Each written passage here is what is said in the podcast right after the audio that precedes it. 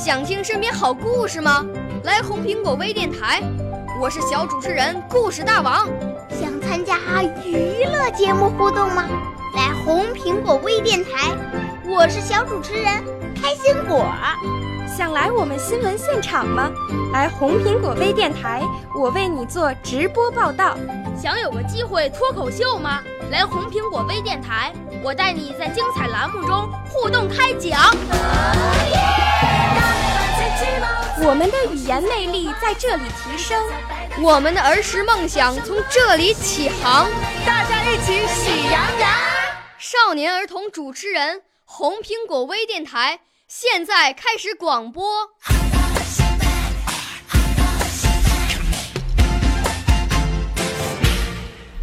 我叫陈喜龙，今年十五岁，来自河北省任丘市。我是一名学生。我五岁啦，来自从前。我六岁啦，来自陕西。我九岁，来自广东。我十二岁，来自北京。我们都是红苹果微电台小小主持人。今天带来的作品，给自己一点勒痕。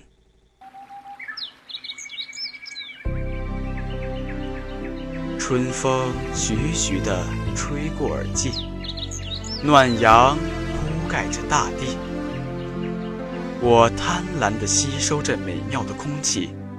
远眺在菜园里，观察着碧绿的瓜叶铺天盖地，隐隐约约的看见了肥瘦瓜果的下半身，心生疑问：如此肥硕的瓜果怎能悬挂于纤细的藤上呢？走近一看，发现了盘结在瓜上的如此坚韧的藤和瓜上的一道道勒痕。突然感到十分怜惜的同时，心生一计，小心翼翼地用手去扒开缠在他身上的藤。当我把最后一根藤扒开时，只听“咣”的一声，沉重的瓜果一下子掉了下来。我一下子愣住了，原以为青藤是瓜果的束缚，没想到却是它生命的支撑。原来生活中那些令人厌烦的规矩，却是对自己的善待。日常生活中，妈妈在家成天唠叨，这个怎么做，那个怎样，什么不能说，什么不能做，听得耳朵都忍受不了，马上崩溃了。到了学校，还有校规，每一条都要严格遵守，老师教诲天天萦绕在耳边。以前很不了解。很厌恶，觉得每个人每天都是在束缚自己，而现在，却领悟到，这才是我成长路上必有的铺垫。当某一天，我们开始放纵时，最初的欣喜终将会被迷茫的岁月所淹没。到时，我们再想找回那些青藤，还找得回来吗？如果连瓜果都知道。为了成长，他宁愿被青藤勒住。那我们呢？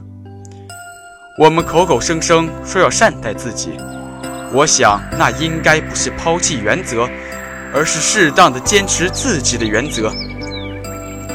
这些青藤能让我们面对不良诱惑时悬崖勒马，能让我们在困难面前勇敢的去面对。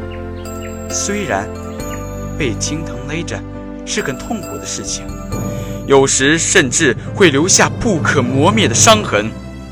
但为了成长，那又何妨？善待自己，就是让自己勒着青藤成长。那一道道勒痕，才是自己美妙的青春舞步。